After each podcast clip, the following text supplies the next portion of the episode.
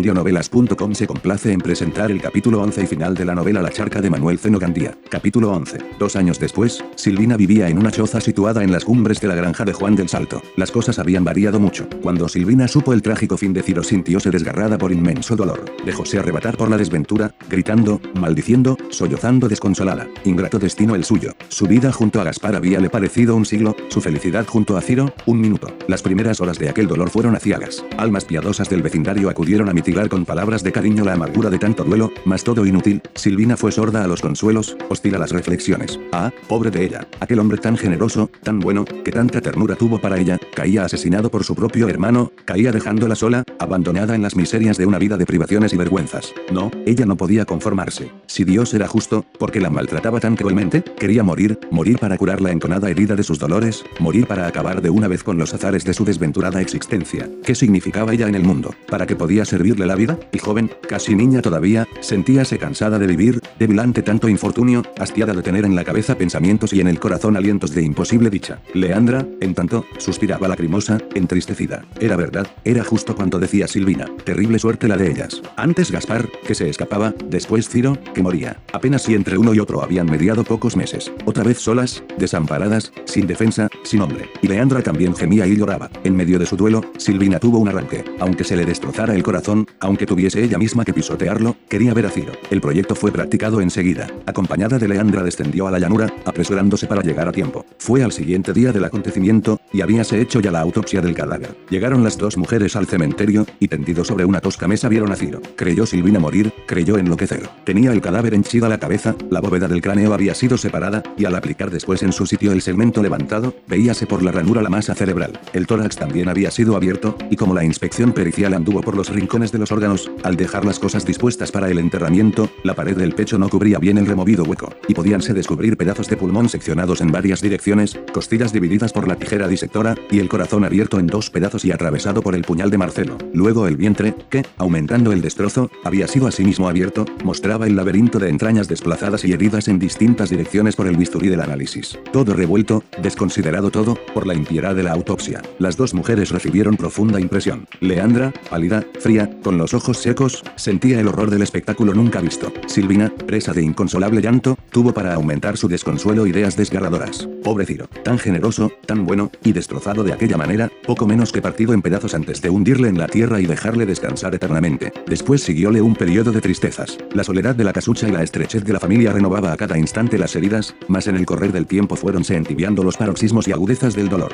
Leandra lavaba siempre, por entonces, con más ardor, con más afán, porque de aquel exprimir andrajos ajenos salía el mísero sustento de todos. Silvina, triste, muy triste, muy enferma. Sus lágrimas no eran ya ruidosas, con explosiones de dolor y de rabia, sino silenciosas, reflexivas. Andando los días, las realidades de la vida trajeron ocasiones para las contrariedades y el reproche. Madre e hija, ante la escasez, sentíanse irritadas, abrumándose con su mutua presencia, chocando los caracteres por menudencias y pequeñeces. Al fin llegaron a vivir en plena discordia, un sordo encono, una miserable hostilidad las agitaba. Un día, inesperadamente para Silvina, instalóse en la casucha un hombre, otro hombre, algún hambriento a cuyo señorío iba a rendirse Leandra. Renacieron en Silvina pensamientos dormidos. ¿Y ella no era mujer también? Cuando pensó en la posibilidad de un nuevo lazo apoderóse de ella un sentimiento de repugnancia. Ciro, solo Ciro, vivía en su alma, ella no podía amar a nadie. Mas Ciro había muerto, y aquel amor era un fardo de memorias que no retoñaban en la realidad, ni amasaban pan, ni procuraban bienestar. Ella era joven, bella todavía. Su madre, casi vieja, encontraba. Porque no habría de encontrar ella. Continuó el tiempo su labor borrando siempre la intensidad de las impresiones, debilitando la firmeza de los propósitos. Cierta mañana, después de una gran discordia, tomó Silvina una resolución. Inés Mercante había la invitado a seguirle, y sin amor, sin apego, casi con repugnancia, fuese tras él, colgando el nido allá en lo alto, en lo desnudo de la vegetación, en lo bravío de la finca de Juan. Por entonces estaba este ausente. Jacobo habíase graduado, y el cariñoso padre no tuvo paciencia para esperarle, embarcóse, voló a sus brazos, emprendiendo con él un viaje por Europa. Montesa quedó encargado de la gestión agrícola de la finca, que un amigo de Juan administraba desde el poblado. El antiguo marinero estaba hinchado de orgullo, envanecido de amor propio, ansioso de cumplir sus deberes hasta un límite más allá de lo que pudieran exigirle. Tenía un mayordomo subalterno, daba órdenes terminantes, disponía sin consentir réplicas, mostrarse en ocasiones ser amable como cumple a una autoridad suprema. Andújar y Galante habíanse ya lanzado. La especulación les embriagaba, les arrastraba, les hundía en sus misterios, en sus tenebrosidades, en aquellas en donde solo una luz brilla, el oro. De vez en cuando, Andújar visitaba su finca, y hacíalo afectando cierto desdén. Dados sus negocios comerciales, su estancia resultaba una pequeñez, un juguete. Marcelo no se oía a condenar, convicto y confeso, y antes de terminarse el proceso que se le siguió, en el cual no se consideraban atenuantes, sucumbió en la cárcel. Sobre el húmedo pavimento de una Bartolina, respirando el envenenado aire carcelario, resistió poco, murió casi idiota. Solo una alegría tuvo, la noción de que iba a morir, a reposar tranquilo, a descansar al fin. Silvina, en su nueva vida, no aspiraba a mucho, que la mantuvieran, que la consideraran, que no la hicieran sufrir con malos tratamientos. Habíase creado una vida doliente sin que supiera con certeza dónde empezaba el dolor físico y dónde el dolor moral, y en esa vida de sollozos y tristezas quería paz, sosiego, una limosna de felicidad. Pero Mercante, que no era cuerda de arpa, no vibraba acorde. Quiso una mujer y la encontró. Necio, vanidoso y pedante, no se había preguntado nunca lo que era una mujer. Tantas tuvo, tan pródigo fue en la disipación, que acaso llegó a pensar que era para ellas alto honor que él se dignara a protegerlas. De ese modo, a la primera desavenencia que interpuso entre ellos la dignidad o la miseria, la mano del déspota se alzó villana, y sobre el semblante de la víctima cayó la bofetada del más fuerte. Silvina se revolvió rabiosa. Recordó el despotismo de Gaspar encadenándola a sus pies, entonces no era lo mismo. Sentíase ante Inés mercante valerosa, enérgica, suficiente para toda rebelión, bastante para toda fortaleza. Hubo una ruidosa quimera, después de la cual renació la calma. Luego, nuevas desavenencias y nuevas reconciliaciones, una vida de lucha coreada por el hambre. Cierto día Silvina no pudo más. Lo que Inés acababa de hacer era odioso, repugnante. Habíase acostado Silvina, la noche anterior, estando él ausente, durmióse, y muy de mañana, al despertar, vio que otra mujer dormía junto a ella. Ah, el desvergonzado de mercante, durante su sueño, había llevado a la choza a otra mujer. No lo permitiría. No estaba dispuesta a sucumbir a tanta mengua. Indignóse, gritó, lloró. Reíase mercante de su enojo. Satisfecho de su hazaña, orgulloso de ser querido y disputado, gozaba con la escena. Y la otra mujer, dándose por aludida, aceptó la lucha. Riñeron ellas, agotados los insultos fuéronse a las manos. Al fin las separó mercante, dictando inapelable decreto. Las dos mujeres debían vivir allí, y la que no quisiera, que desfilara. Desesperada y rabiosa, Silvina entregóse al llanto. Bien, se iría. Todo antes que sufrir tamaña injuria. Meditó, estudiando las circunstancias. Solo un recurso le quedaba, Leandra. Su madre, que la hacía sufrir, que la contrariaba, pero su madre al fin. Y aquella tarde, descalza, despeinada, con un trajecillo desteñido y roto y un lío de andrajos en la mano, escapó de la choza de mercante. Cuando llegó a la casucha de Leandra no había nadie, el hombre de la casa, en su trabajo, pequeñín, haciendo compras en el tenducho, Leandra, lavando en el río. Era el crepúsculo. El día balanceaba desfalleciente sus matices últimos, siguiendo al sol. La pomposa celajería que flotaba en el cielo cambiaba de colores según su situación, hacia oriente, luces que habían filtrado en el espacio tonos vivos hacían la aparecer oscura, enlutada, gris, hacia el poniente, en donde aún fulguraba el sideral coloso, mostrábase rosada, encendida, con incrustaciones de brumas de oro y contornos de nácar. Una tarde poética, hermosa, colmada de esos inimitables encantos que no puede borrar la mano del hombre. El paisaje parecía un festín de colores. El sol abrillantaba la tierra con rayos oblicuos, y deteniéndose sus fulgores detrás de los montes, resultaban los lugares cimontanos iluminados tan solo por difusas claridades que se atomizan en el aire. En lo alto veíase el cafetal de Galante, encapuchándose en el oscuro verdor de la montaña, disimulando sus contornos, hundiéndose en la homogénea amplitud de las vertientes, como si, fatigado el fulgor diurno, quisiera recatarse en la oscuridad y el sueño. Debajo, el caserío de Andújar, entonces triste, solitario, sin los rumores de la tienda, sin el bullicio que la especulación antes producía. Más allá, las míseras hacenduelas. Inseguros albergues levantados sobre frágiles cimientos, inestables mansiones, con esa inestabilidad nómada que no crea hogar por no tener lo que transportar el día siempre cercano del cambio. Caserío inseguro, variable, allí donde hubo ayer un bosque, hoy se mira una choza, y donde está hoy se halle, se verá mañana un prado.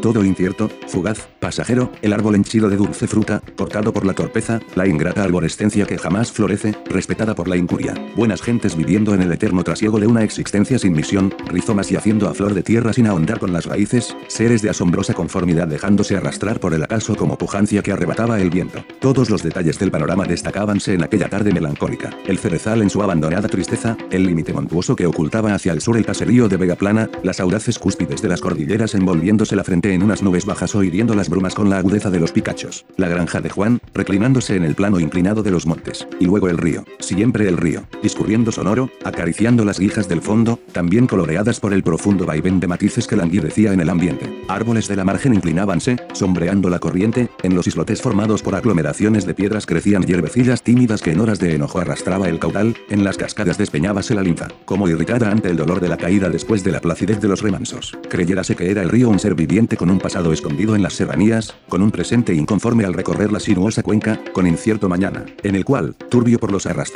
colmado de impurezas de la tierra, debía precipitarse en el adulto reservorio del mar. Era un sempiterno quejumbroso, un ser palpitante contemplando con miradas cristalinas el dolor ribereño, un viajero infatigable que, testigo de ese dolor, no tenía ni voz ni palabras para revelarlo a lo porvenir cuando se precipitara en el océano del tiempo. Vivía entre ambientes de frescura, sobre lechos de cristal, arrastrando sus rumores el haz de lamentos caídos en la corriente, formando con su murmullo la amarga síntesis de un dolor sentido por una multitud de corazones. Al ver la soledad de la casucha arrojó Silvina el lío sobre el pavimento y, sujetándose a los dos arbolillos tantas veces testigos de sus éxtasis, suspiró dolorida, recorriendo con la mirada el panorama. Escuchábase el chapoteo que Leandra producía al azotar la ropa con un pedazo de madera, y de vez en cuando las crepitaciones del agua exprimida de los lienzos que retorcía la mano de la lavandera. Silvina, toda corazón, fue entonces toda pensamiento. Dejóse llevar al mundo de los recuerdos, y cada uno de estos sería su sensibilidad con una emoción intensa, como si en aquel instante acabaran de suceder los hechos recordados. Primero recordó sus candorosos amores con Ciro, las infamias de Galante abusando de ella, el horror de su casamiento con Gaspar, los terrores sufridos bajo el dominio de este, las bajezas de Galante obligándola a vergonzosa sumisión, y, lleno de lágrimas el rostro, sollozó amargamente. Recordó después las amenazas, los empujones, los golpes de Gaspar, la terrible resolución de aquella lúgubre noche de la tienda, el espanto que sufriera al darse cuenta de los detalles del crimen, la escena con Ciro en la montaña, confusamente entrevista, revivida no con la dulzura de una grata memoria, sino como silueta de medrosa aventura, y, por fin, sus horas de dicha junto a Ciro después de la fuga de Gaspar, la profunda sacudida experimentada con la muerte de su amante, sus luchas con Leandra, sus repugnancias junto a Mercante, considerando en aquel día, en aquellos momentos, sus dolores físicos, el malestar, la inquietud de enfermiza decadencia que la desfallecía, aumentando su cansancio de la vida. Lloró mucho tiempo, mientras el día, envolviéndose en los cendales del crepúsculo, desmayaba tristemente. De pronto experimentó algo acerbo, una sensación extraña que no logró explicarse, porque al instante de percibirla perdió la conciencia de sí misma. Vio en lo alto de la montaña una franja de luz, pareciéndole que un incendio fulguraba súbito, terminó la expiración de un sollozo con un quejido prolongado, echó la cabeza hacia atrás y cayó. Era el paroxismo, la fulmínea epilepsia, la terrible neurosis convirtiendo en fortaleza la debilidad de su organismo enfermo. Cayó al borde de la vertiente. Hubo un momento en que, rodando sobre sí misma, bajo el estímulo convulso, se alejó del borde, pero, tras un instante de quietismo, rodó de nuevo, retorciéndose, sacudiendo con espasmo voltaico el cuerpo, y contrayendo en horrible mueca el semblante volvió a colocarse en la arista del abismo. Agitóse allí sobre el peligro como escombro que el acaso empujaba el acaso detiene. Tembló sobre la muerte, abandonada a sí misma, detenida por carnalidad o empujada por el fatalismo. La crisis fue homicida. Retorcióse una vez más, perdió el equilibrio y precipitóse. La vertiente, llena de árboles y malezas, abrió camino al cuerpo, doblándose los tallos verdes, entreabriéndose las marañas, quebrándose las hierbas secas, desplazándose los hacinamientos de pajuncias que formaban lecho en el declive. Caía con la pesadumbre de lo que no ha de levantarse más. Rodaba golpeando sobre sí misma, chocaba contra los obstáculos, rebotaba de piedra en piedra, deteníase un punto en el tronco de algún árbol hasta que la pesantez la empujaba de nuevo, arrastraba en la caída montones de piedras, más piadosas que los hombres, como si quisieran, en fúnebre cortejo, acompañarla hasta el fondo. Despeñábase, dejando rastro sangriento, un surco rojo. Era la vida volviendo a su origen, los alientos prestados reintegrándose a la tierra, la materia devolviendo sus despojos a la gran cuna común. Así, malherida, con los huesos rotos, desfigurada, llena de sangre, Silvina cayó como masa informe sobre la piedra lisa y plana en que lavaba Y Diose está aterrorizada. Miró un instante, y ese instante bastó para que de la inmensa desventura se diera cuenta. Lanzó un grito. Era su hija, Silvina, que se había despeñado por el risco. Y en pie, llevándose las manos a la cabeza, gritó desolada pidiendo socorro, clamando misericordia. En tanto, el cadáver de Silvina, destrozado sobre la piedra, parecía un alto relieve tallado en el granito. La luz ya tenue de la tarde dábale apariencias de escultura sepulcral, de busto yacente que recordara a la más doliente víctima del más impío de los dolores. Al caer, el brazo derecho quedó sumergido en el agua, y como la corriente era viva y aquel miembro liviano, el caudal le mantenía en semiflotación y le agitaba, moviéndole con cierto vaivén, jugueteando con él, como si, mojándole y sacudiéndole en la inquietud de las ondas, quisiera estrechar aquella mano fría y darle, envolviéndola en frescura, el último adiós. Así estaba mutilada, inerte, la hija a los pies de la madre, la hechura junto al artífice, el jirón junto al andrajo, el engendro junto al materno claustro, en donde con inconsciente bestialidad la formara el acaso. Leandra, en pie, con los ojos muy abiertos y la respiración anhelosa, miraba la estupefacta, y en aquella actitud veíasele el abultado seno que satisfizo el hambre primera de Silvina, los cabellos encanecidos ya, más por los afanes que por los años, el voluminoso vientre, tantas veces henchido por la maternidad, tantas veces por la Venus prolífica consagrado, tantas veces retorcido por el formidable dolor que puebla el mundo. Allí la víctima, la resultante, el sedimento depositado en el bajo fondo social, la maternidad sin alma, la pecadora sin pecado, la culpable sin culpa, la criminal inconsciente, la que, habiendo recibido al nacer el abyecto empujón, había también empujado a los seres que de ella nacieron. A los gritos de Leandra acudió gente, los vecinos, los que retornaban del trabajo o transitaban por las veredas, algunas campesinas que también lavaban en la orilla. Entre los comentarios de todos y los desgarradores gritos de Leandra cumplióse la misión que en casos tales la caridad y la desventura exigen. Anocheció. Sombrío soplo, apagando la vida del día, adormeció la tierra. Las campiñas entornaron los párpados. Los bosques confundiéronse en la distancia, las cumbres borráronse en la altura, el cielo ennegrecióse en la inmensidad. En el misterio de la noche, Dios sollozaba. Cuando los últimos clamores de la desgracia desvaneciéronse a lo lejos, el lugar quedó solitario. Solo el río quedó murmurando inquieto, siempre sonante, como si arrastrara en su corriente el prolongado lamento de un dolor sin bálsamo, como si llevara disuelto en su linfa llanto de una desdicha que nadie enjuga, que nadie consuela, que nadie conoce. Fin. Fin de la charca de Manuel Ceno Sandía. Producción por audionovelas.com. Director de producción por el escritor puertorriqueño Jean Carlo Villegas. Director creativo por el artista argentino puertorriqueño Isidoro Kodama. La charca es un texto de dominio público. Para más capítulos visita www.audionovelas.com.